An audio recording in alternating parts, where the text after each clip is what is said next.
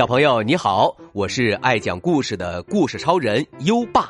你想跟优爸聊天吗？想收到优爸的礼物吗？在微信搜索“优爸讲故事”五个字，关注优爸的公众号吧。优爸给宝贝儿准备了图书、奖状和荣誉勋章，快来公众号领取吧。好了，接下来让我们一起听一听奇古拉国王的面条。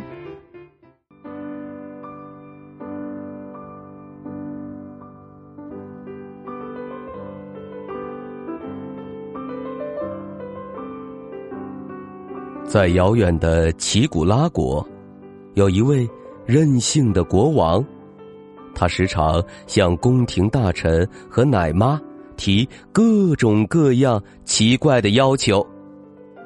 他曾让宫廷大臣给他找一只五彩斑斓的黑乌鸦，也曾经让奶妈给他找两片一模一样的树叶。当然，最后他们都没有找到。国王为此大发雷霆，从此没有人敢不满足国王的要求了。一天早上，宫廷大臣来问国王：“我尊敬的陛下，今天的午餐您想吃点什么？”国王正在看各地送上来的报告，他读到国内修了一条两公里长的路。就随口回答：“啊，我要吃两公里长的面条。”宫廷大臣回答道：“遵命，我的陛下。”宫廷大臣嘴上说着遵命，可心里却犯了难。他想着：“哎呦，这可怎么办呢？我见过一碗两碗的面条。”可从来没有听说过有用公里算的面条呀！但国王说的话就是命令，这是无法违抗的。于是，宫廷大臣向御厨房发布了一道命令：下一锅两公里长的面条。随后。宫廷大臣命令全王宫的人都到御厨房里来帮忙。御厨房里挤满了人，大家忙得热火朝天。国王的奶妈站在御厨房中间，指挥着大家：“厨师和花匠，你们去搓面条；士兵，你们站成一排，把面条好好捧着，可别让面条断了。”国王的卫士长拿着一把尺子，一点儿一点儿的量，一厘米也不能多，一厘米也不能少，要正正好好两公里，因为那是国王的命令。王宫里的人花了整整一个上午，才搓出一根两公里长的面条。厨师们找了一口。全王宫里最大的铁锅，才把这根两公里长的面条煮熟。王宫里没有那么大的碗，大家只好把面条盛在一只大浴缸里。宫廷大臣对国王说：“尊敬的陛下，您的午餐已经准备好了，请您到浴室来吧。”国王来到了浴室。看见一整个浴缸的面条，生气了。啊，这你要我怎么吃？用叉子卷着吃吗？那该有多累呀！还有这个浴缸那么高，我哪里够得着？啊，不吃了！这一通牢骚让所有人都吓出了一身冷汗。奶妈走上前来说。陛下，这可不行！一个国王说话应该算数，你一定得吃下这面条。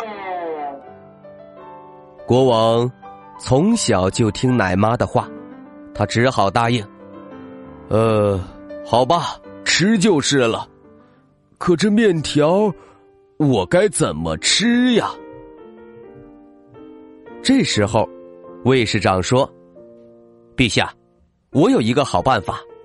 您坐在王宫最高的塔楼上，我们把面条送到您的嘴里，您觉得怎么样？”国王笑了：“嗯，不错，就这么办。”于是，国王坐在王宫最高的塔楼上，开始吃面条。长长的面条就这样从塔楼顶上垂下来，在空中飘呀荡呀，像一根长长的绳子。很快，奇古拉国王坐在塔楼吃面条的消息传遍了王国的每一个角落，老百姓都涌进了王宫来看国王吃面条。国王发现。有那么多人来看自己吃面条，别提有多得意了。他兴奋的使劲吸，引得下面的老百姓使劲鼓掌，发出阵阵欢呼。可是，国王从中午一直吃到晚上，又从晚上吃到早上，渐渐的，国王感觉太累了。他心想：“我不能吃别的食物，不能喝水，还不能睡觉，只能吃面条。呃，太难受了。更关键的是，还不能把面条咬断，咬断了不就不够两公里长了吗？那我岂不是一位说话不算数的国王？呃。”那么多人看着，呃，不行，我得把这面条吃完。就这样，奇古拉国王吃了三天三夜，大臣、奶妈、士兵和百姓也看了三天三夜。最后，国王终于把两公里长的面条吃完了。他累趴在了地上，眼睛变成了。熊猫眼，一位士兵累得坐在了地上，叹了口气说：“啊，希望我们的国王以后再也不要提稀奇古怪的要求了。”没想到这句话居然让国王给听见了，所有人都为这位士兵捏一把汗。奇古拉国王打着饱嗝说：“呃，嗯，是的，呃，嗯，在再也不会了。”，嗯。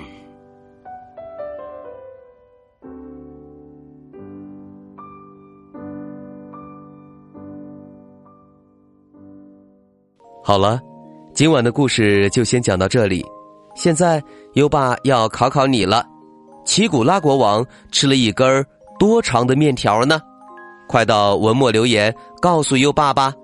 宝贝儿，还想听更多优爸讲的故事吗？点击文中故事合集图片即可进入小程序收听，里面有一千多个故事在等着宝贝儿哦。今晚的故事，宝贝儿喜欢吗？点亮文末的再看，把这朵小花花送给优爸吧。如果你还没有关注优爸。就在微信上搜索“优爸讲故事”五个字，关注优爸的公众号，就可以每天来留言区跟优爸聊天啦。好了，到该睡觉的时间了，让我们听着美妙的音乐和诗歌入睡吧。优爸祝你好梦，晚安。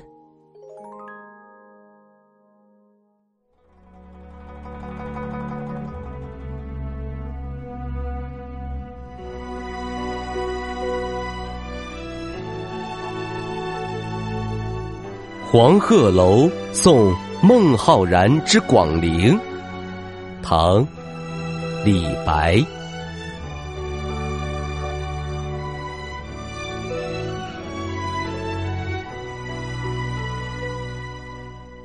故人西辞黄鹤楼，烟花三月下扬州。孤帆远影碧空尽，唯见长江天际流。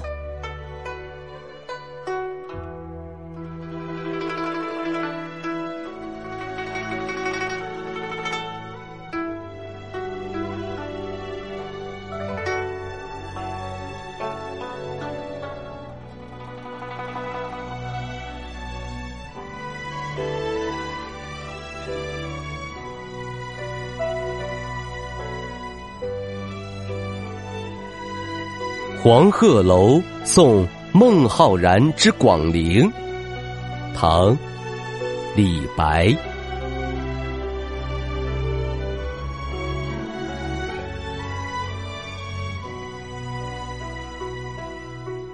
故人西辞黄鹤楼，烟花三月下扬州。